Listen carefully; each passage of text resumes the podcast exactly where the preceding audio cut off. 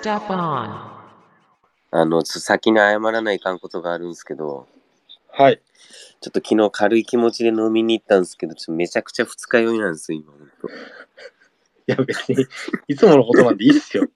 いや、ちょっとね、まあ今日昼ぐらいには起きて、で、はい。ちょっとランチでもみたいな感じで、まあ軽ちょっとだけ飲みに行こうかなと思ったんだけどね、昨日、はいちょっと何時まで飲んでたかもわかんないのよね、最後。まあ、いつものことなんで、すいません。そんなことあります？なんか、フラット飲み行って、うん。で気がついたら朝だったんですか？うん多分朝何時帰ったんだろう？ちょっとよくわかんないや。あ、そうなんですね。うん そう、ってことで、ちょっと頑張ります。はい。頑張りましょう。頑張りましょう。はい。今日はちょっとトピック多めだから、ね、1時間でまとめていくのに、もう本題に行っていきますか、今日は。トピック多いんすか？トピック多いやろ、今日ほら、あなたが話したいことがあるから、ほらあ。その分の時間を考えてね、やっぱ 50, はいはいはいはい50分ぐらいには本編が終わった方がいいっしょ。45分ぐらいですかね。うん。それでわかんないですそれで行きましょう。はいです。えっと、じゃあ、まずは、えーどうでした？前回、名古屋戦。干渉と言っていいのかな？名古屋戦、名古屋戦ってどうなんでしたっけ？あのーなんか、俺以上に記憶、脳細胞の破壊がすごいね、ちょっと。前回の札幌戦はさ、もうだいぶたあの時間経ったからしょうがないと思うんだけど、最近、あれなんですよね。記憶喪失なんですよ、マジで。あ、ほんと、もうあれ何日ぐらいで忘れ昨日、もう今日の昼とかも覚えてない？全然覚えてないですね。そうなんだ。いや、お覚えてないですね。名古屋戦、名古屋戦って何でした名っけ？古屋戦、名古屋戦って何でしたっけって言われると、俺ももう何とも言いようがないんですけど、本当に。ちょっと、スコア見ていいですか、うんあ、4-0の試合に、はいはいはいはい大丈夫？これ、本当に。聞いてくんない？はいくれんの？こんなんことしてて、本当に。はいはいはいはいはいはいはい。はい、あ、水沼がね、あ活躍した試合ね。はいはいはいはいはいはい。えどうどうです思い出しました。思い出しました、はいおどうでした？思い出しました。思い出しました。いやー、よかったっすよね、本当に。?4-0 っすよ。よかったっすよ。よかよかったっすよ。よかったよかった。い いや、なよかったおじさんじゃん、ちょっと。や、でも2点ともうん覚えてるのは、うん、2点ともうん、いい感じで、セット守備5バックのうん、中谷のところをうまく引き出して。そこで作ったギャップをうまく作って、うんうん。あ使っ使ってうん、決めた2点だったなって覚えてます。うん、うん、うん。そうね。はい。まあ、なんか、へりくつを言うといけないんだけど、はい。まあ、この日のグランパスは、まあ、5バックではなかったみたいな感じになるからさ、このなかったんですか？523で、532で今までさ、名古屋が構えた時、この前回の川崎、広島戦はい。の時は、532で構えて、相手のサイドバックなりに対して、まず規制をかけるのが3人の中盤の外側だなるんだけど、はい。この名古屋の523セット守備、特にマテウスサイドの方で、長門に、まあ、長門に対応うんするのは出てくるのは森下。はい。で、スライドして4になるっていうシチュエーションにならざるを得なくなって、うんグランパスは。だからこの前の試合、川崎戦だったり広島戦のようなこ強固な、まあ、5-3-2ブロック、まあではなくなったっていうところは大きかったね。うんうんう、うんん、本当に。やっぱまあしょうがない。マテウスを組み込んで、うん今までのちょっとずつ良くなってきた攻撃の論理性も整えながら、まあ、守備するのに523を選んだんだけど、まあそれがすごくとってもちぐはぐにはなったかなって気はしたよね、やっぱね。うんうんうん、でも、こう、マリノスがこう、やっぱ2週間ぐらい空いた中で、こう、今まで見せてなかった多彩なね、攻めをちゃんと準備してきたっていうのがいっぱい見れて、ね、それを、あの、OJ 君が言う、ね、2点ともっていうか、ね、はい。破壊するシチュエーション。だから今までだったら長門のとこ持って、長門がほとんどエウベルコースで、エウベルでね、前進をしてもらう、まあ押し込んでもらうっていううん作業だったんだけど、まあちょっとエウベルの依存も減って、長門とかね、アンデルソン・ロペスが頻繁に降りてくるうんうんうん。で、アンデルソン・ロペスのとこ降りてきて受けるってなったら、マルコスも前面にボール向ける。そうなると、2人のボランチも前にね、進みやすくなる。そう、なんか俺、いつも記憶喪失なんで、うん。そう、それすごい今思い出しました。いあ、思い出した。ロよかったよかった。や、ロペスってこんな降りてきたっけ？ってすごい思ってて、なんかさ、前から降りてくるとこあったんだけど、これはちょっとはい。俺の推測でしかないんだけど、はい、まあこの2週間準備して明らかに降りてきてから、はい、周りがもう連連動っていうか分かったから、これは2週間の間で、ちゃんと練習っていうか仕込んで、そのなんだろう、新たなチームのオプションとして、うんうんうん。チームの全体設計の中に組み込んだんじゃないかな、このはいアンデルソン・ロペスが降りてきて、で、水沼がフィニッシャー役になる、中に入ってきて、うんうんうん。アンデルソン・ロペスが下がってくる分ね、降りてくる分。そう、だから、え？って思ったんですよね、うん正直。うん。うん。こんなになんか、うまく設計されてたんだっけ、うんうん。みたいな。だこれは、結局さ、その、はい。特にさあのト、トップ下マルコスになった時に、はい。そのマリノスが自分たちで押し込んでスペースなくなってくる中で、はいじゃあ中央のところの強度ってどうするよっていう、特に、うんうんとここのポジション、マルコスのポジション、まあ、西村、ね、とこ問われて、それ西村うまくヒットしたんだけど、マルコスだとそこ部分はちょっと難しくって。っていう中でさ、うんうんうんその中央の強度とリンクマンうんを、アンデルソン・ロペスがその役割をしたって感じなんだろうね。接続として。はいはいで、そこのコンビネーション。はいはいうんが、その代わり後ろの選手が前を向きやすくなる。ちゃんとポ、ね、他の選手がペナ空き取ってくる。追い越していく。で、右の水沼がフィニッシュになる。まあ、とこはなんか仕込んだんだろうねっていう感じがすごく見えたけどね。なんか。あとは、うん。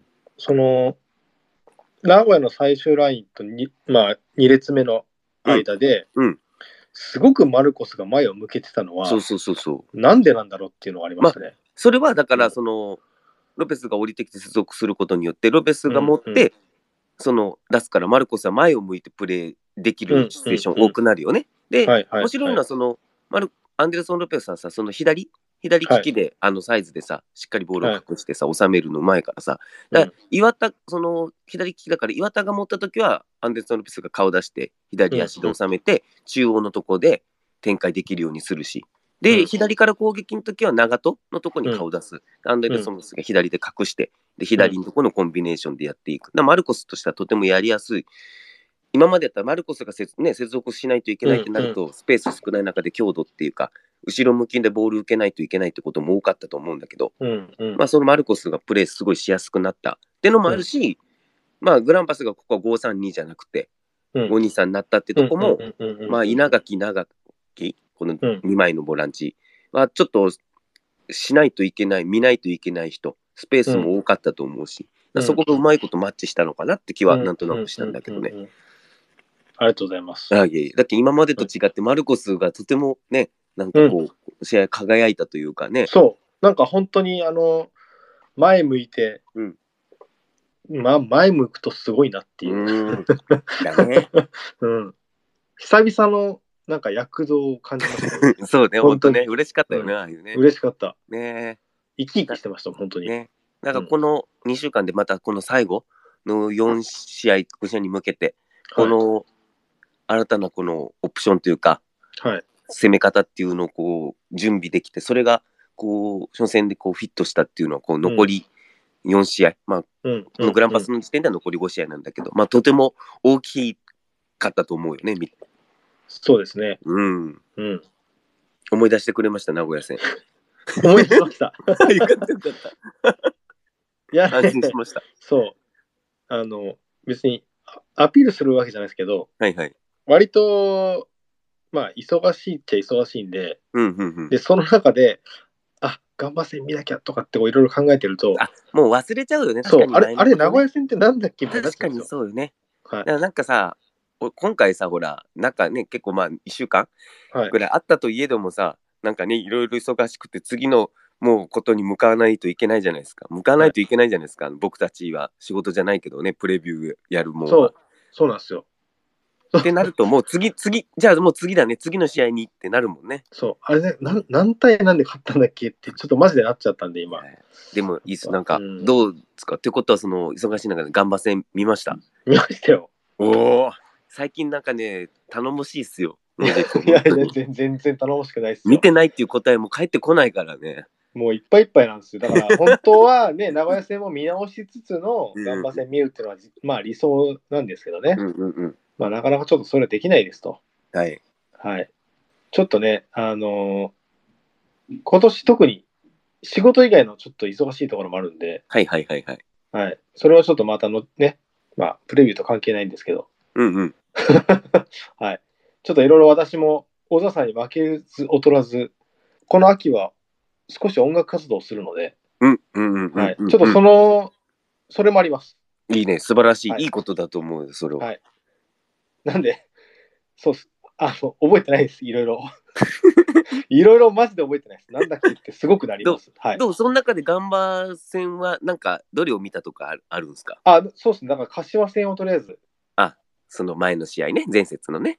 そう。で何を見ようかって、いうんうんうんろいろ考えたんですけど、うんやっうんうんうん。ぱ、もう宇佐美が復帰したっていうことを、そうね。やっぱ一番だと思って、はい。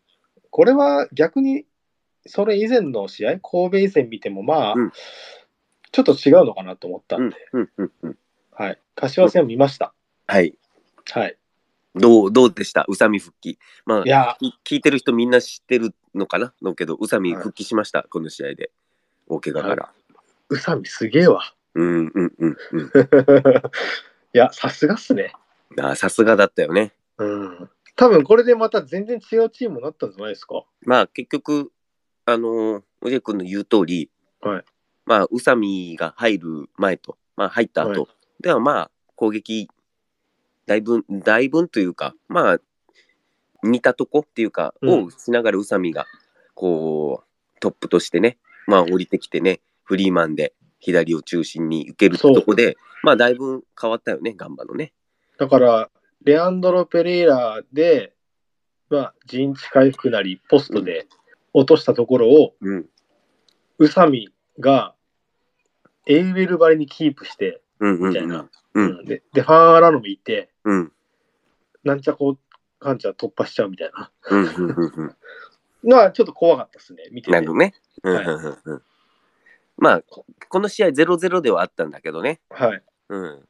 どう？なんか他にも思ってること何でも喋っちゃってください。レイソル戦見て。そうっす。だから、レアンドロ・ペレイラ、うん。宇佐美、ファン・アラノ、うんこの絡みが今怖いなっていうのが一つと、うんうんあとは、うんこれなんか守備、どうなんですかね？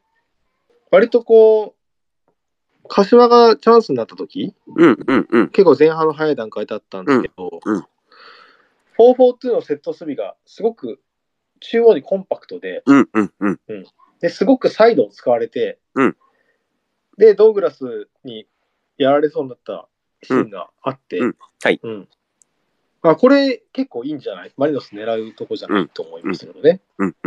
今だったらこの中央にコンパクトな守備崩せるんじゃないとかちょっと思っちゃったりしました。はいはいはいはい。あの、、はいいいい視点ですよね、そこね。はいあの、自分が見た中、自分は一応、はいレイソル戦と、はいこの前の、で、その前の試合の神戸戦はい。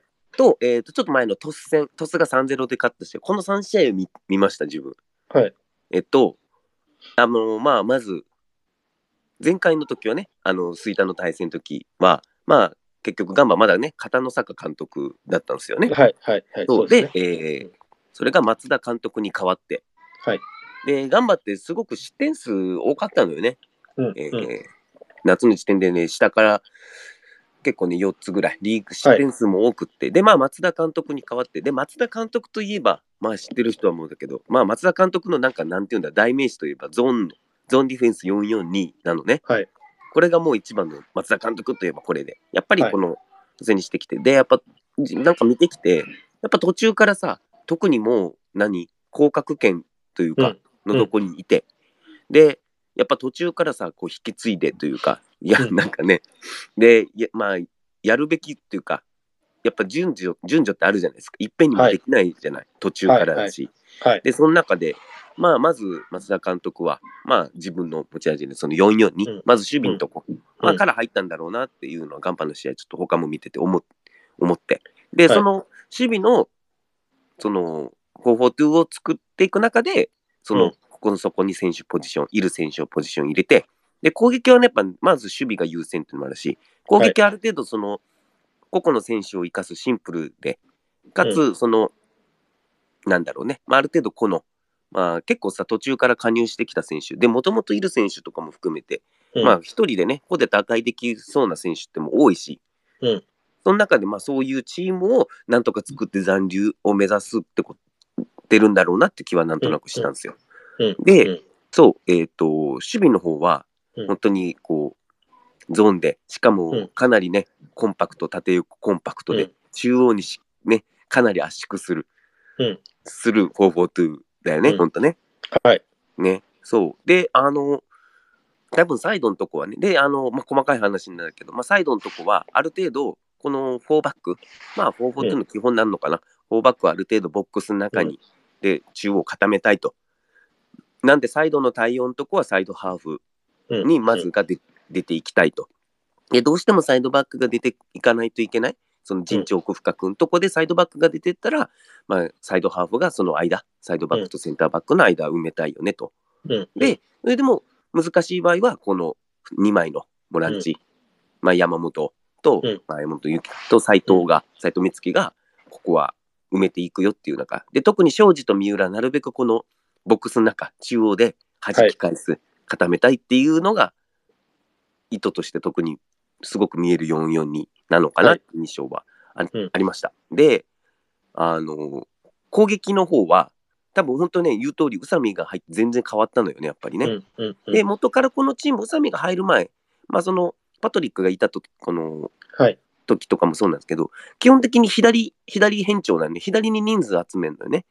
で、もちろんその、サイドハーフ、このメシノとファンアラーノは、うん。えっと、中に入ってっていうのが多く、サイドハーフは内に入って、サイドバックが大外っていうとこなんだけど、基本的にガンマガンマはこの左から前進する。で、ファンアラーノもかなり中に入ってくるんだよね。うん。うん。で、えっと、まあ、ゾーン1ビルドのとこは、斎藤光希の方が低くアンカー化して、うん。あのー低いとこで管理、展開。うん。で、山本由紀の方が前に人前に出て、で、この前、宇佐美が入った時っていうのは、この宇佐美も左に寄ってくるから、うんもちろん自分の得意なので。で、結構宇佐美と、まあ、この山本と、メシノの三角関係を作りながら、ファンラーノも中で絡んでくる。で、フィニッシュはペレ、リカあのレアンドロ・ペレラなんだろうなっていう感じよね。だから基本的にガンバ攻撃は左から前進。うんで、まあ、左で前進して、まあ、この、もっとね、高尾のとこ、左で集めて右で作る。あの、右に送って高尾みたいなのが出れれば、見れれば、もっと面白かったのかなって気はなんとなくしたんですよ。まあ、で、パワーランドもうちに入ってくるから、この左のとこでコンビネーションで左で作って左で崩せればね、いいんだろうけど、うんまあ、このガンバの左から前進ってのは結構もう、松田監督になってからずっとなんですよ。宇佐美が入る前から。うんで、相手ももうね、柏ももうもう分かってるから、柏は後ろ5枚ね、いつもの。うんこの日はダブルボランチだったから、ちょっと柏もいろいろあって。で、うん。だから、まあ、スライドしてきて、後ろは5枚いるしってとこで。で、まあ、左のとこも人数、どっちと C8 で人数かけていくよっていうとこで、ガンバとしても、もうちょっとね、こう、俺的にはね、こう、左で作って人数集めて、右ってのをできればいいんだろうけど、だファーラーのもうちに入ってきて、だ今度逆にこの高尾のとこ、うん。リーク途中で奪われたり、高尾のとこで奪われると、まあ、今度致命的なカウンターを食らうことにもなるから、うんなので、まあ、結構試合後のコメントとか見てたときに、複雑よね。勝ち点3は絶対欲しいんだよね。はい。でも早めに失点するのもは絶対避けたいと。うんうんなんかなんかそこの、なんだろうね、そのマインドでやっぱり戦わないといけなくなってるっていうところは、ちょっと試合の内容には出てんのかなって気はした。うん攻撃する以上リスクはね、どこかで負わないといけないんだけど、でもあんまりリスクを負いすぎるっていうか、その、して、失点すると、先に失点すると元も子もないと。で特にガンバは今季、あの、先に失点したら1試合も勝ってないん確か。勝ってないんですよ。はいでそういうとこもあると思う。で、そういうちょっとマインド、精神性のとこで、まあ、うん戦っていかないといけないのかなっていうとこはちょっと感じたかな、見てて。まあでも、宇佐美が入ってだいぶ変わったと思う。確かに。うんで、ちょっとまあ、マリノス戦の方にう自分的に移るんですけど、はい。まあなんかこう、このガンバの俺なんかね、このちょ神戸戦とかを見たときに思ったんだけど、まあ、マリノス戦でパトリックを使わないとこのチームどうすんのかなって気はなんとなくしたんですよ。宇佐美じゃなくて？うーん、というか、例えば宇佐美パトリックに使うでも今、レアンドロ・ペレイラ点取ってるから変えづらいんだけど、その宇佐美の時だこの前のさ、柏ガンバの時ってさ、ガンバの方が結構保持して、柏がカウンターって構図やったよね。でしたね。間違いないですね。はいだ。まあ柏もどっちかって言ったらさ、ね、しっかりさ、に5枚のブロック作って、ショートカウンターっていうのがベースのチームでもあるし、まあそのネルシーニョもそういうコメントしてたから、ある程度。だけど、あの、やっぱ神戸戦はね、神戸の方が保持して、保持うまいからさ、しっかり間を取って変,、変化してっていうとこ、サイドのとこ使って、左ゆるき、右になったとこ使ってってとこで、あの、大部分がね、特に前半なんだけど、はい。あの神戸が保持して、ガンバがカウンターっていう感じだったのね。だで、やっぱパトリックを使って、陣地回復してからのとこっていうとこで、まあ、ガンバの方が先制したんだけど、後半にね。だマリノス相手になった時に、まあ、ボール保持の時間が少なくなった時に、まあ、宇佐美が生きる時間っていうのもまずどれぐらいできるのかってとこも気になるんですよね。うんで、かつ、ある程度やっぱこのゾーンの44に保持し、その非保持、守ってカウンターってとこを考えてくると思うんで、はい。まあ、パトリック、逆に使わないと、レアンド・ペレイラがその空中のとこで、なんだろう、っていうタイプではないから、はい。ポストを収めるっていうタイプではないから、まあ、神戸戦とかも見てて思ったんだけど、パトリックを、うん、使わないとどうするんだろうかなって気はなんとなくしました、見てて。うーん。うん。だ柏戦みたいに多分保持できないと思うんだよね。あ、そうっすね。うん。うん。なんとなく気はします。だけど保持できれば、うちの時間が多ければ、まあ、宇佐美は、うん、うんね、この前の柏戦みたいな、こう、宇佐美が持ってっていう動きはいっぱいできてくると思うんだろうけどね。まあ、そもそもボール持てないっていうところを考えると、うんうんうん。まあ、あと、ガンバ自体もさ、この守って、まず442で、ゾーンで守ってっていうとこを、松田監督になってやってるチームだから、はい。うん、まあ、そこはある程度構図として、まあ、想定されるのかなって気は、なんとなくします。まあ、逆にパトリック出なかった時に、やっぱ神戸戦もそうなんだけど、はい。パトリックに意図的に出てきて、ちょっと、収め、頭のとこ競り勝ってもらうっていうとこからして、ちょっと後半の頭はそこでね、逆にガンバのペースにもなったんで、はい。うん、っていう感じはしてます、予想としては。うん。うんうん、という感じです。あと、えーガンバはこの左から前進を攻撃でしてくるゾーン1ビルドの時に、はい。かなりね、ハイプレス、まあ、今のマリノスがさ、その、なんて言うんだろう、相手サイドの右サイド側に誘導するハイプレスはい。をするじゃないですか、433で地上戦封鎖の。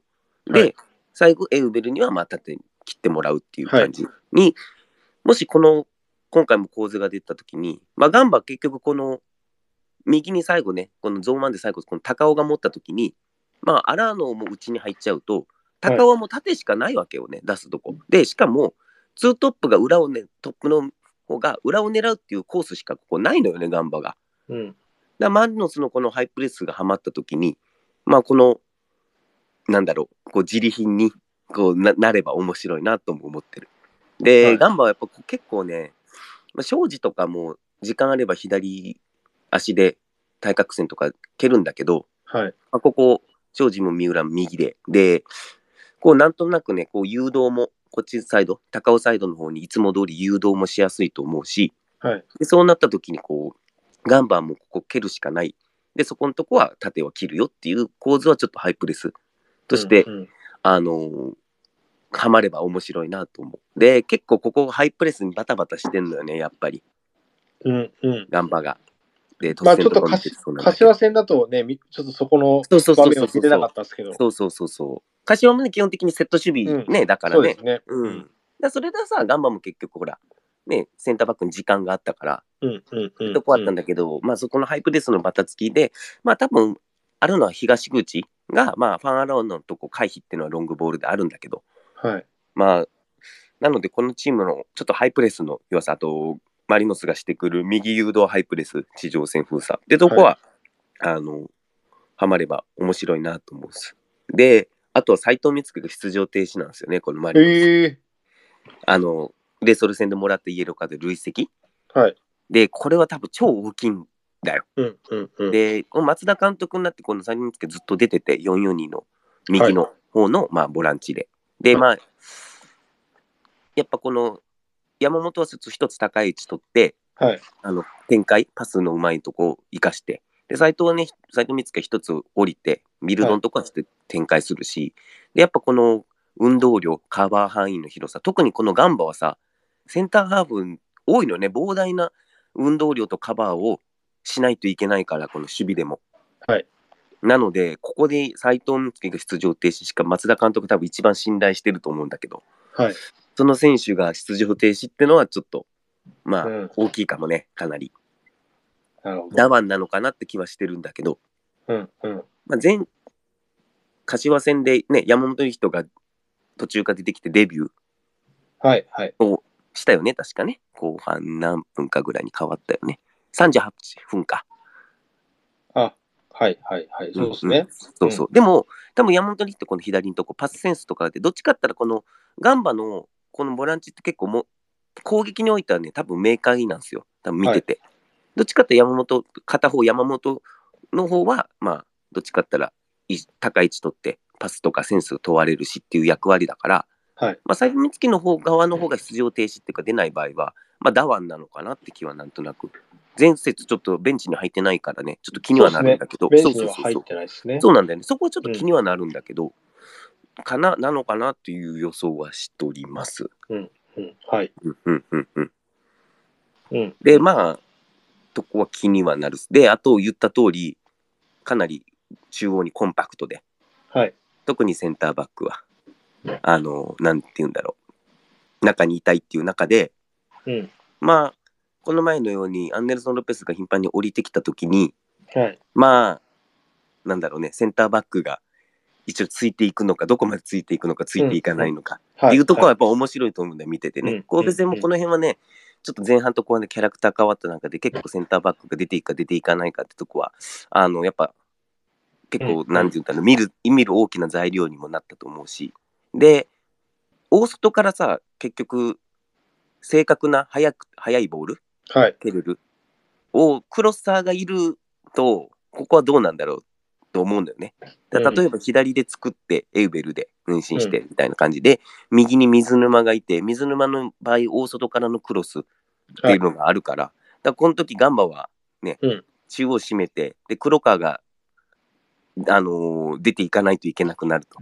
で今度、ベナワキのとこにどんどん人数ね、うんうんうんうん。をかける。まあ、飯野が埋めれればいいけど、まあでも山本が埋めないといけないってパターンになるから、どうしても左で作って右に展開された時に、ってなった時に、まあこれをずっとされ、こうずっとできればね、こう、攻略の一歩にもなるのかなって気はしております。そうですね。僕、だから、それ思いました。ね。割とそこで、柏も、まあ、チャンス作れてたんで。うんうんうん。だね。で、なんかこう、ね、あの、柏の場合さ、ね、右に北爪と左に三つ丸ってウィングバックがはい。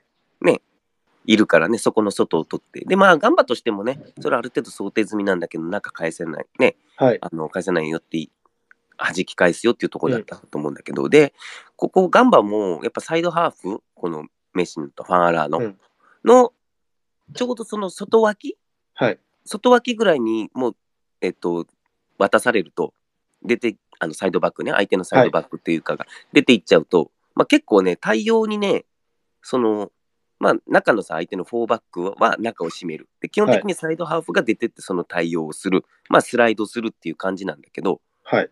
やっぱサイドハーフの脇ぐらいまで、もううん自分たちが取られた時にどうしても重心が下がる守備にどんどんなっていいいくっていう、やっぱ当はい。たり前なんだけど、なんだよね。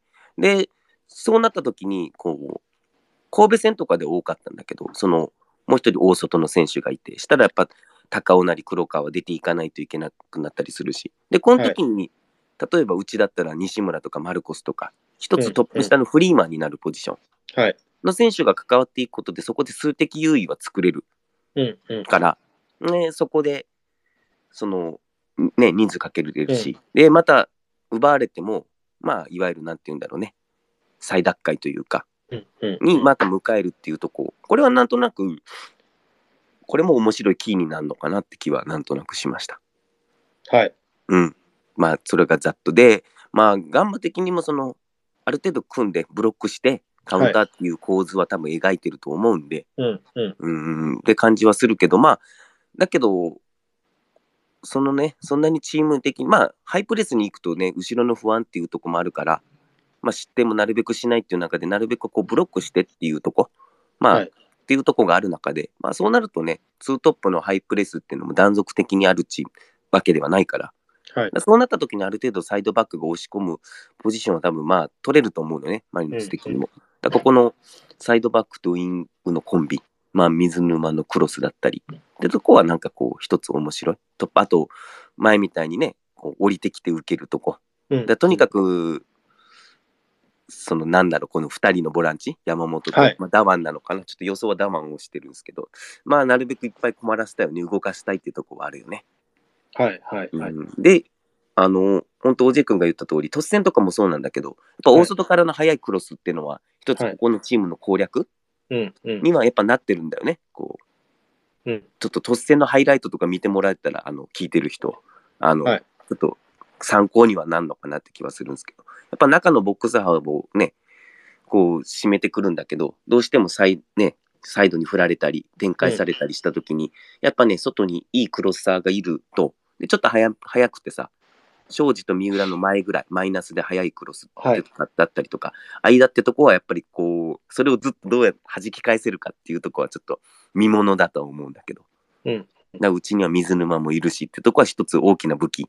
うんで、出ていかないといけないってなると、頻繁にその、ね、サイドバックとセンターバックの間を埋めていかないといけないし。ってとこはちょっと注目ポイントかなと思います。ハイプレスは来ないですかね、ガンバは。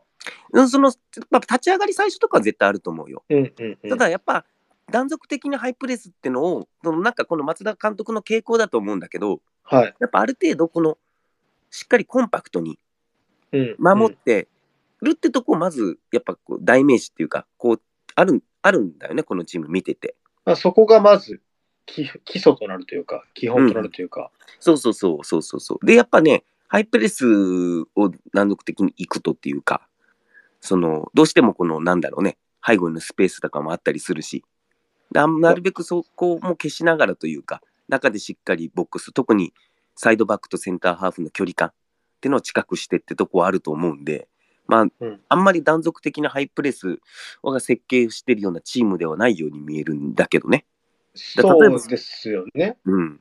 うんでそれをマリノス戦、マリノスに勝つためにハイプレスってとこは、はいまあ、どどれぐらい、その試合のスタートとか必ずあると思うんだけど、はい。まあ、なかなか最初あって、あとどうしても押し込まれるっていうか、守るっていう構造を取るのかなって気はしてるんだけどね。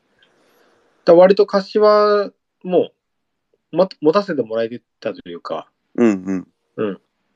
そうれはすごく感じたんで、そうね、確かにね。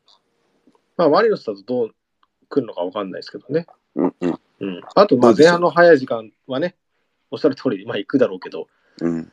うん。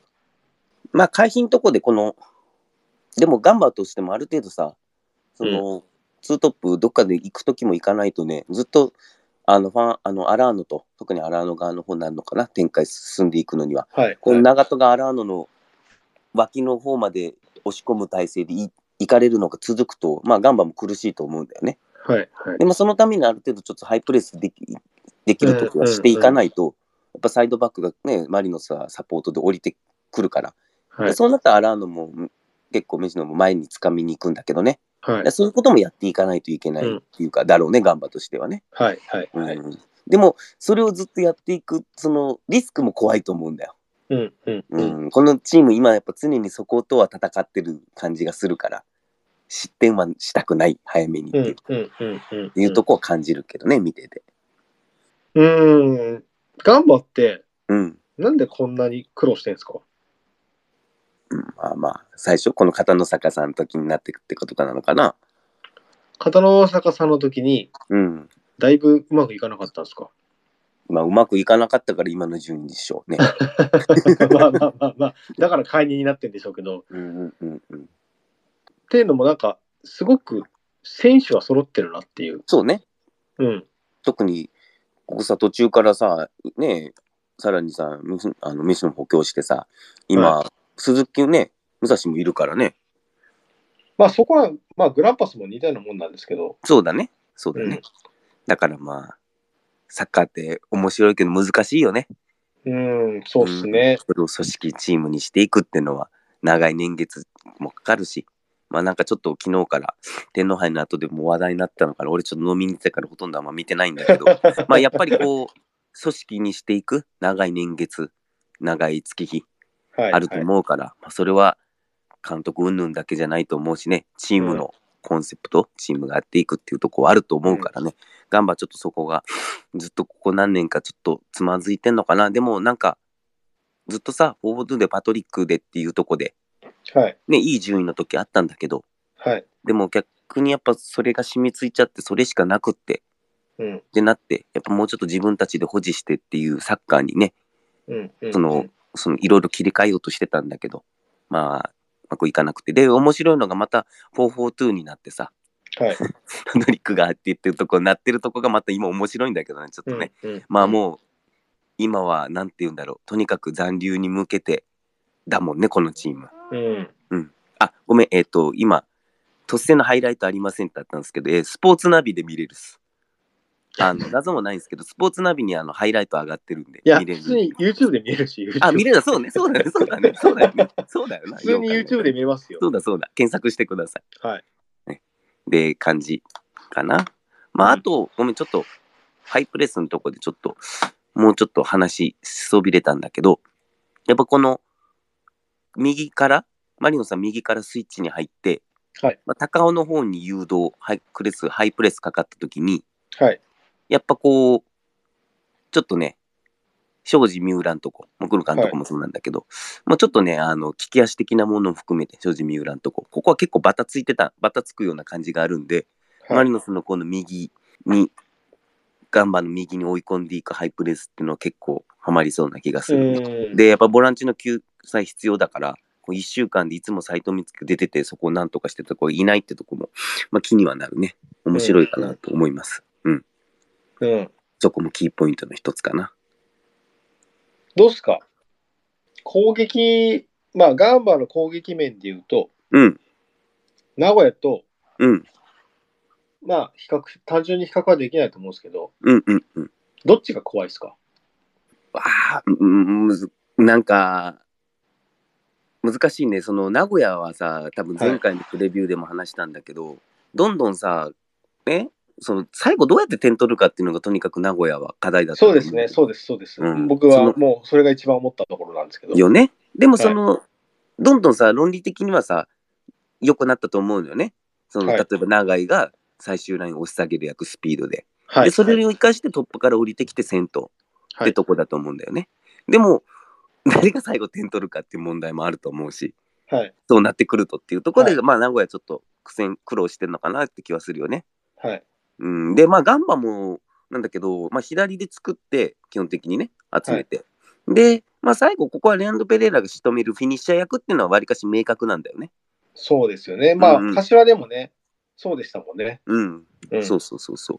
ただ問題はさ、ちょっとやっぱ気にはなるんだけど、もうちょっとやっぱね、さっきも最初に言った通り、左で作って右みたいなことももっとやっていかないと、うんうんうん。ずっとスペースがないとこ、狭いとこ、まあそれぐらいのテクニックある選手多いけどね、ここね、うんアランのムーチに入ってきて。でもうちょっとそこで攻撃幅っていうか、そこは広げていかないと、うんまあ、そのなかなかずっと狭いスペースで、狭いスペースでっていう風に、まあなってくるのかなって気はするけどね。うんうん。気はします。まあ、名古屋とガンバでね、どっちがっつったら難しい質問かな、確かに。まあ、攻撃でって言ったら、まあ、まだ、ガンバの可能性感じるけど、まあそうですね。なんか、宇佐美が結構効いてましたよね、う特に。ーん、そうね、レーソル戦の時にね。うん。ただやっぱここもさ、最後、レーソルが5枚固めてさ、ボランチも2枚にしたことによってさ、うん。うん。やっぱうまくスライドしてさ、ガンバも左に人集めるけど、レーソルも左に、てか、うん。レーソルも自分たちの右側だけ人を集めるっていうことで、なんかうまく対応もなんかまあ、チャンスはね、ガンバもいっぱいあったけど、うんうんうんなんかやっぱもう一つその幅、幅を、はいはい。うんっていうのは必要なのかなって気はするけど、まあ、なぜこんなことを聞いたかっていうと、うん、ああ、そみんなの話か。なるほど。わかった。そういうことか。うまいね。うまいね。うまい。そうですね。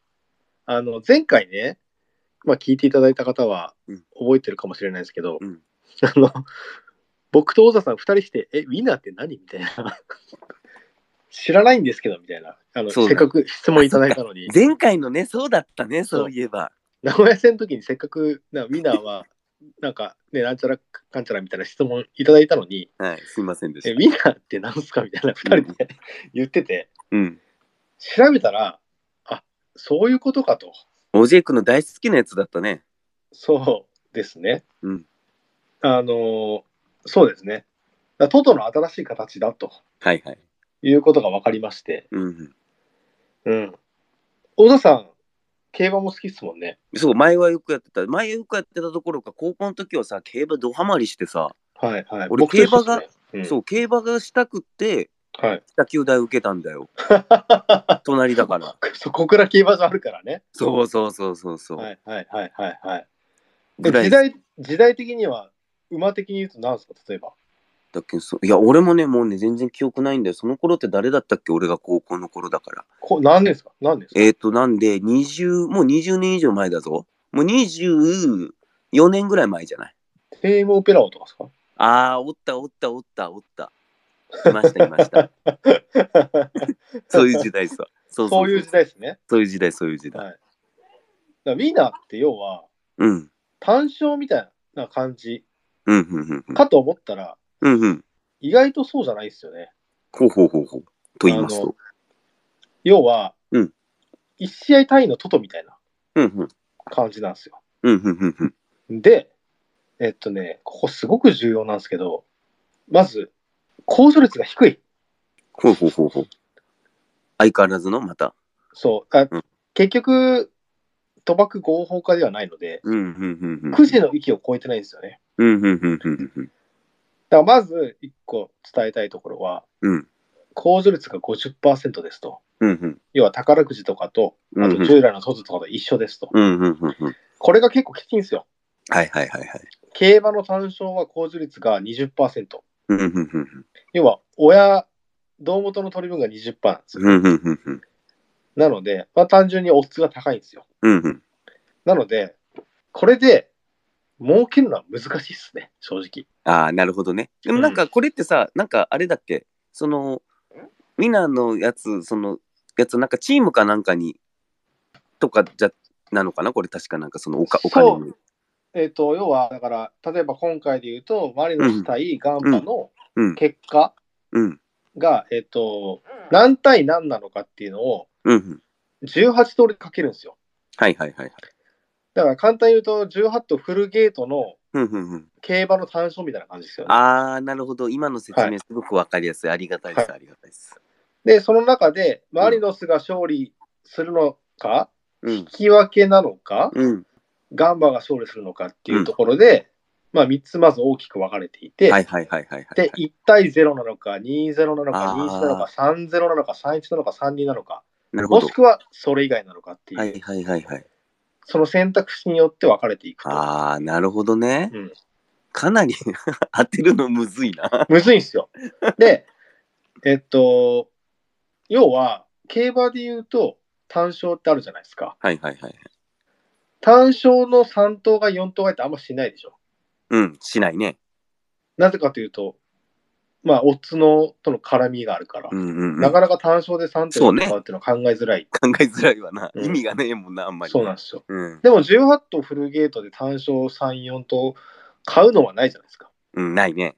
でもウィナーはそれをやんなきゃいけないんですよっ。てことをね、基本的にそこしか与えられてない選択肢ってことだもんね。そうですね。あなので、このはい18通りの中からあ。うんうん何通りか買わないといけないんですよね。うんうんうんうん。って考えたときに、うんまあ、オッズ、やっぱ見ると、うん。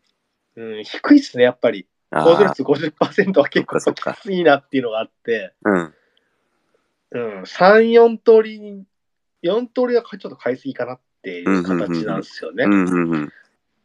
まあ、でもやっぱ買いたいじゃないですか。うん、そうね。だって、自そ分、まあ基本サポーターが買うんだから、自分のサポをしてるチームが勝つのにかけるんでしょ？だってね。そう。だからそこが割といいところというか、うんうんうん。まあ、絞れるところ。うん。要は18通りあるんだけれども、うん。ガンバが勝つよっていうのが7通り。うん。うん。これは消せるんですよ。うん。うん。うん。うん。だから、マリノスが勝つ7通りの中から、うん。まあ、2、3パターン選んで、はいはい。まあ、あと勝つ引き分けを買うか買わないかぐらいの多分選択肢にはなってくる。うん。うん。うん。うん。うん。で、うんこういう、まあ、競馬もそうなんですけど、儲かるときってどういうときに儲かるかっていうと、うん。みんなが思っている裏をかけたときに儲かるんですよ。はいはいはいはい。だから今回で言うと、多分ガンバは、うん。名古屋と攻撃力的に言うと、ちょっとまあどっちもどっちかなっていうところになると、うん。多分みんなかけるところって、うん。まあ、ガンバが1点取るか0点取るか、あーうんまあ1点も取れないかみたい。な。ところになってくるんですよね。はいはいはいはい。で、オッズで見ると、マリノスが勝つっていうところで言うと、うんやっぱりガンバが0点か1点かっていうところに、やっぱり人気が集まってるんですよ。はいはいはいはい。裏をかけるときに儲かるんで、なるほど。マリノスが勝つ、勝つ、えー一番オッズが高いのってうん。3-2なんですよ。うん。うん。うん。これが14.4倍。ほうほうほうほう。これはみんな絶対買った方がいいです。何の話をずっとしてんのかなと思って。あの、買う方は参考に、あの、してみてください。あの、ぜひ。そうですなるほど。何言ってるか分かんないかもしれないですけど、うんうんうん。要は、えっと、得するときってうん、みんなが思ってる裏をかけてるときなんですよ。まあまあ、そりゃそうだよね。基本だもんな。まあ当たり前なんですけど当、たり前やよね。そう。だから僕らはマリノスサポートなんで、まずマリノスが勝つと思ってますと。うんうんで、世間一般的にもマリノスが勝つと思ってるんですよ。まずね。うんうんうん。で、かつガンバが2点も取れると思ってないとうんうんうん。いうところで、じゃあガンバが2点取って、マリノスが勝つときって3-2なんですよ。はいはいはいはい。これが14.4倍。なるほど。これは絶対買ってください。すごいね。こんなに真剣にウィーナーのことここまで考えてくれた、くれて喋った人初めてなんじゃない？とりあえず今の段階で。大体は買おうって。で、外れてもまあチームに貢献できるからいいやみたいな多分ほとんどの気持ちだと思うんですけど、そこをそこまであのしっかり説明してくれてありがとう。なるほどね。はい。分かった。いや、あの、すごく分かりやすかったわ、本当に。意外と適当に言ってるようですけど、うん。あれと僕的にはロジカルに語ってるつもりです。いやいやいやいや、めっちゃロジカルだと思うよ。はいで全然すごいロジカルだと思う。しかも分かりやすかったし、いや、はいなんかあの今回ね、ウィーナーの話をしたいって言ってたから、いまあ、ギャンブル好きなの知ってるし、そういう話、あの、結構詳しいし、好きなの知ってるからあれだけど、いや、なんか途中から面白かったを聞きよって。いや、だってさ、はいだってよ、あとさ、もしかしたら次優勝かもっていうさ、はいこうモードでさ、一切その話なくてさ、淡々とレビューした後にみんなの話をこんなにするって、おかしいやつでしょ、普通に。いや、面白いよ、最高。うちらしくて面白いよ、はい本当に。ありがとうございます。いやいや、あの、なんか、そういう話、特にそういうのしてくれるだろうなと思ったら、今回楽しみにしてたんですよ。あ、よかったっす。いや、ありがとう。あの、皆さん、真剣に買う方、参考にしてみてください。ぜひ、ぜひ。はい。で、えっと、これアーカイブも上がるのかな、あ、あげますね。すあなので、はいあの、もう一度聞きたいとかっていう人は、ここの部分しっかり聞いて、あの、これっていつまで締め切りとかいつなのこの、みんな締。め切りね、わかんないですよ。これいつまでなのかな。締め切りはね、あ、書いてる。あさってのうんコンビニだとお昼間ですね。はいはいはいはい。じゃあ、あれで一緒かなトトと一緒か。そうですね。コンビニ決ですよねえっ、と、ネット決済だと、うんうん。えっ、と、キックオフ10分前まで。はいはい。ああ、結構ギリギリなんだね。ギリギリまでそっか一試合だけだもんね。そうだもんね。なんで、まあ、うん大体の人はネット決済だと思うんで、はいはいはい。まあ、スタメン出てからでもいいのかなとは思いますけどね。そうね。確かにそらそうだわな。確かにね。バタイチ出てからでいいみたいな。じゃあさ、このプレビューめちゃくちゃこの明日のウィーナーズと参考になればいいね。そうっすね。うん。何なのこの今回のこれ。あこれはあのマリノ、スのさ、予想スタメンの話とかも全然してないしさ、よく考えたらさ。何なんすかこれ。あの控除率50%の壁を超えるにはどうしたらいいかっていうなるほど。いやいや、あの、すげえわかりやすかった、はい本当に。ありがとう。めちゃくちゃためになりました。だから単純に儲かりたい人は多うん分引き分けにかけた方がいいと思いますよ。うんマリサポで単純に儲けたい人は引き分けにかけた方がいいと思います。あんまりそういう人いないんじゃないの？この、これかける人で。そこにあんまり、こう真剣に儲けたいって人あんまりいないんじゃないの？まあまあいないでしょうね。うんいないでしょうね。いないと思いますんで、うんあの今のはちょっと聞けなかったことにしてください。いや、そうでしょ、本当に。はい特にあんたさ、ねえ、次勝って、稼ぎ勝ってなれば時にさ、マリサボでコツコツとさ、引きにかける人いないでしょ、ほとんど。はうん、そうですね。まあでも、勝ちにもかけるけど、うん儲けることも考えてっていうのもあるかな、確かにな。ま勝ちの方に少しこう多めに、ね、だからお金に余裕のかある方は、うん勝ちに多めにかけておいて、うん。まあ、保険であの引き分けにかけるとかっていうのはまあ全然ありだと思いますよ。うんうんうんうんうん。引き分けね、結構ね、オツつくんで、あの、要は、抑えにはなるんですよ。そうね。でもさ、はちょっとごめん。もうなんかさ、こう、今コメントにもあったんだけどさ、はい俺のちょっと絵として面白いのはさ、えっ、と、ホームでしょ？例えば。はい。で、はい。ホームのさ、昼よ。みんなさ、はい行ってさ朝、朝から行ってよ。スタグルとかでね、盛り上がって、はいさあ、勝つぞって言って、スタメン発表されてさあっていう時にさ、スタメン発表されてからさ、こっちでさ、け決済して買う人って面白いよね。スタジアムとかで売ったらめちゃくちゃシシュールじゃない？本当に。あの人何やってんだろうみたいなね。こうこれからでも出てくると思いますよ。うん、そうだね。これからね。確かにね。多多分、あの、今までの外って、ちょっととっつきにくいじゃないですか。はいはいはいはい、あの、そもそもビッグとかだと自分で選べないし。うん、そうね。うん。なので、まあ、いい試みだとは思うんですよね。はいはいはいはい。うん。ただ、ちょっと向上率低すぎるんで、オッズ見たときに、うわ、これきっちいなっては思うんですけど、まあそうだよな、確かにね。うんただ、まあ、競馬と違って、あの、まあ、応援してる、絶対的に応援してるクラブがあると。うんうん。うん。で、そこを応援してる中でも、うんまあ、みんなの裏をかきたいとうん。いうところになってくると、やっぱり、うんまあ、3-2でマリノスの勝ちっていうところが、なるほど。まあ、かなり美味しいところになってくるのかなっていう、いいね。はい、話これさ。はいい。いね。これ毎回思ったけど、はいこのこん今回からさ、プレビューでさ、最後さ、ウィーナーどれ買うのがいいかっていうのをちょっとやろうか、毎回。そうですね。うん、これいい、これ面白いと思うよ。うちしかない、絶対ないと思うよ、こんなこと。はい。やりましょうあの、すんの。はいこれ、決まり、あの、今回から採用しましょう。毎回最後、OJ 君の今回のウィンナーおすすめの、まあこれだみたいなのやりましょそうですね。う。面白い。これは面白いよ。やりましょう。ですで、えっと、はい分かった。じゃあ、俺も参考して、俺、それ買うわ。そうですね。3人はとりあえず買ってください。はい。OK。で、それで、ちゃんと結果発表しよう。結果発表しようっていうかね、はい。しましましょう。これ企画にしましょう。面白い。せっかくなら。だからやっぱ3点ぐらいに絞ってほしいですね。うんうんうんあの、まあ、儲けたいというか、うんうん。えっ、と、まあ、いい思いしたいとか、やっぱり5点ぐらい買っちゃうと結局、なんか、じゃあ買わなかった方がよかったじゃんみたいになっちゃうんで、うんうんうんうん。多分この控除率で、この選択肢だと3点ぐらいがちょうどいいですね。はい。わかりました。うん。買って4点。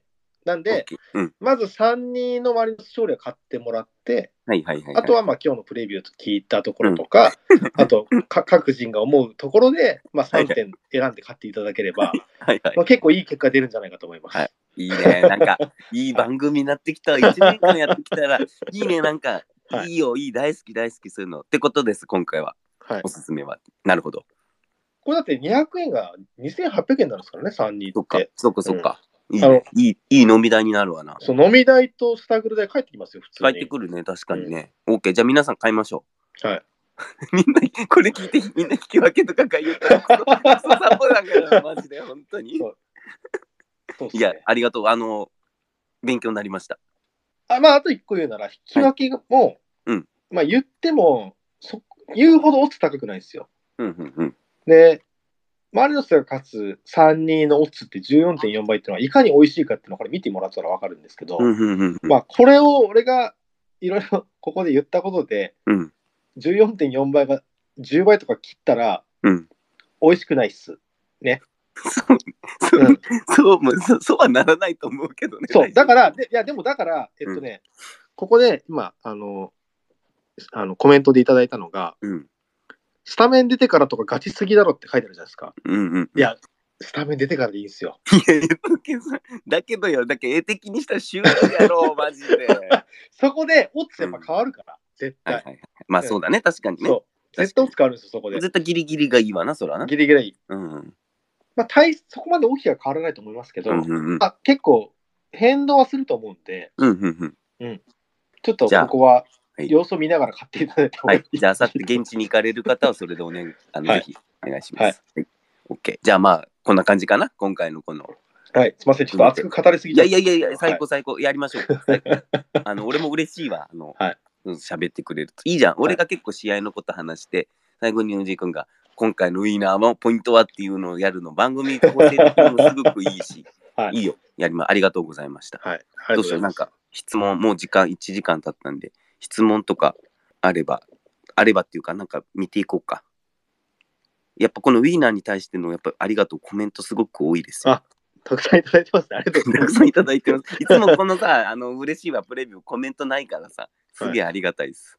そうそうそうそう、えー見てた。あ、ちょっとね、あるわ、戻って。今のガンバにおいて復帰した宇佐美の役割はどういう感じなのでしょうかっていう質問があったの。これ質問だから、多分これは、多分、さっきも喋った中でもあるんですけど、まあ基本的にこうトップに入るんですよね、442の。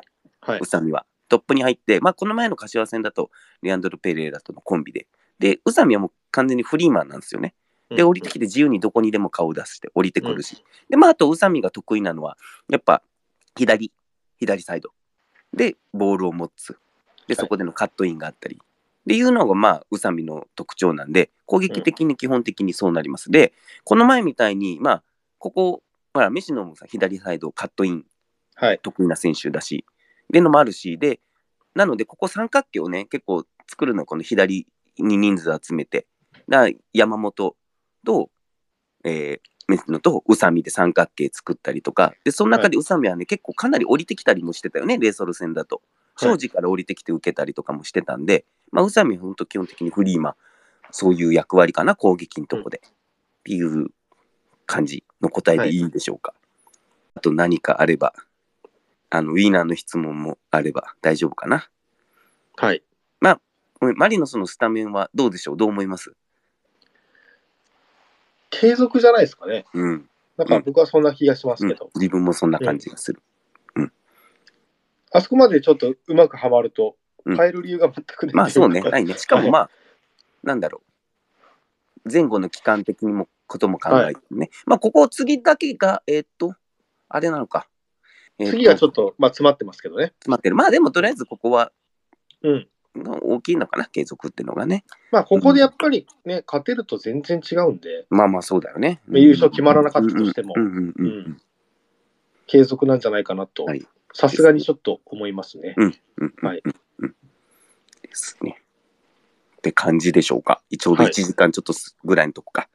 まあ、ありがとうございます。読めなかったですけど、あの、ウィナーのところで、あの、コメントたくさん ありがとうございます。嬉しいよ、いっぱいコメント。もうやりましょう、このウィーナーウィーナー企画。あの、はいちょっと言って、成さんの今節一番オッズ低いのが、その他の横浜 F・ マリノス勝利、4点以上の勝利、3.0倍。ほうほうほうほうほう。これが、要は、さっきの僕の考え方と真逆の考え方なんで、うん一一番美味しくないんですよ。うん、なるほど。うん。これ買わなくてもいいぐらいです、本当に。その、その他の横浜 F・ マリノス勝利3.0、これ多分優勝かかってるんで、マリさん僕買ってるはずなんですよ。うん、そりゃそうだよな、そら。うん。これは異常オッズです。はいはいはいはい。はい。あの、ちょっと、つきすぎですね。あーえっと、つかなさすぎなので、要は、みんな買いすぎなんですよ、これ。なるほど。だって、そんなにこれを真剣に買ってる人少ないから、多分本当に。そのなんか、あれが面そ白いよね。う。だから、そこの、うん。いや、いや、なんかね、いいよ。この OJ 君のこの突きつけこの熱量は俺もたまらなく最高なんですけどね、本当に。そう、だこの裏を書かなきゃいけないってことなんですよ。はいはいはいはい。うん。うんだったら、だって3-0の方が6.1倍ですよ。はんはんはんはんそうね。このその他の横浜 F・ マリノス勝利って、そんなに確率として高くないのに、うん。一番人気なんですよ。はいはいはいはい。おかしいから、これ。なるほどね。確かにそうだよね。言われてみれば。うん。だから、ガンボール、要は、ガン専門賞を日本で販売すると、一番人気が日本の馬になるみたいな話なんですよ。うんうんうんうんうんうんうん。めっちゃわかりやすい。そう。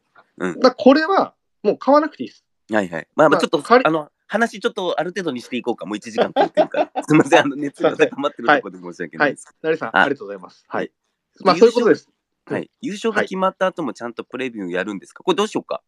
次、優勝決まったら、でもやりでもよましょうか？うん優勝決まってもよ、はい優勝決まってもっていうか、決まってもさ、このウィーナー企画やらやるから、ウィーナー企画は優勝しようがさ、企画として成立するからさ、そうですね。あとは多分、こう、来季に向けてのうんメンバー構成にもなってるかもしれないんで、そうね。だから俺らもさ、はいやっぱ1年間さ、ほぼサボらずにね、はい、はい。結構やってきたからさ、こそうですね。らちゃんと今季やりきろう、まず。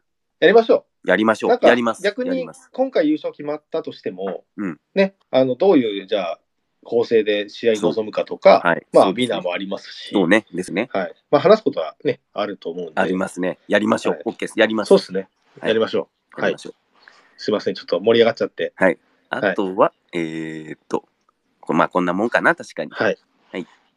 じゃあ、えっと、あさってどう見れるんす行くんすか、試合見いきますよ。当たり前じゃないですか。いいなあまあそりゃそうだよな。それはそうですよはい。それはそうですよ。そうだよな。聞いてる人、ここみんな、マリサポの人行くよな、そらな。はい。俺仕事4時までなんよ。最悪なんですけど。どうしようかなと思ってて、本当に。まあ、サッカーでね、こんなに優勝を早く決めて、あんまりあることではないじゃないですか。いやだからどっちかっていうと、うん、ね最終節までもつれ込んだりとか、まあ、33節とかで決まったりとかそうそうっていうのはまあ多いですからね。だ俺的にはね、ちょっとね、困るのよ。見れないのよ。うんで、いや、嫌よ、この試合見れないの。本当に。どうしようかなって考えて、なんとか見れないかなってちょっと思ってる。なんとかね、うん、職場でちょっとうんぬんかんぬんみたいな なんとかまあ頑張って見てもらうしかないですね。で、まあ、行かれる方、ちょっとよおぼあの応援よろしくお願いします。はい。そうですね。はい。うんはいいや、まあ、優勝しましょう。もうね、うんここここまで来たら。まあ、とにかく、うん俺らプレビューさ、ずっとコツコツやってきて、はい。相手のチームの話もいつも結構するプレビューだったと思うんだけど、はいこうプレビューをやると、とにかく次の試合にまず、次の試合がまず、次の試合がまずの繰り返しじゃないですか。はい。なんで、まあ、プレビュー番組っていうか的にも、まあ、まずこのガンバ戦に勝つとこそうですね。応援しはいて見ていきましょうっていうのがいいんじゃないですかね。まあでも本当にね、おっしゃる通りだし、うんあのもう一個だけ言いたいのは、ここで気を抜くとソフトバンクになっちゃうんで、あそうだね、確かにね。うんそれはちょっと避けたい。はい。ちょっと、あとなんかおもし面白いコメント、あの、面白いコメントが、あの、ステップオン、あの、あハッシュタグつけるから、ドコモスポーツで、ドコモスポーツくじでは、友達紹介キャンペーンやってて、こちらも一口分のクーポンをもらえるので、おすすめ、お試しにおすすめですってコメントが来てます。おおなるほど。なるほど、こういうのやってるんですね。まあ、要は紹介すれば一口買えるよということですかね。ってことだね。まあじゃあそういった方はじゃあ、えーマリノスが勝つ3人にかけていただければ、はい。じゃあ、まあ、そう、よろしくお願いします。えーはいどうですか？今回の締めはこんな感じでしょうか？はい。いや、もう優勝しましょう、マジで。優勝しましょうもここまで来たらね。はい優勝しかない。優勝してウィーナーも当たって、それでし、はいみんなで祝勝会。そうっすね。うん。やりましょはい。はい。じゃあ、3人に10口かければ、ね、2万8000になるんでう。い。やー、いいよ。いい大宴会できますよ。でみんな当たっていった大宴会、相当ないいとこ行けるわ、はいマジで。そうっすね。ねちょっと、飲み終わった後もちょっと違う店にも行けそうなぐらいだね。はい。ね。勝ちましょはい。うんえっ、と、じゃあね、はい。そんなとこっすかね。うん。はい。う。1時間超えた、超えたからね。そうですね。終わりでしょ。はいうん。では、ここまでお聞きいただきありがとうございました。ありがとうございました。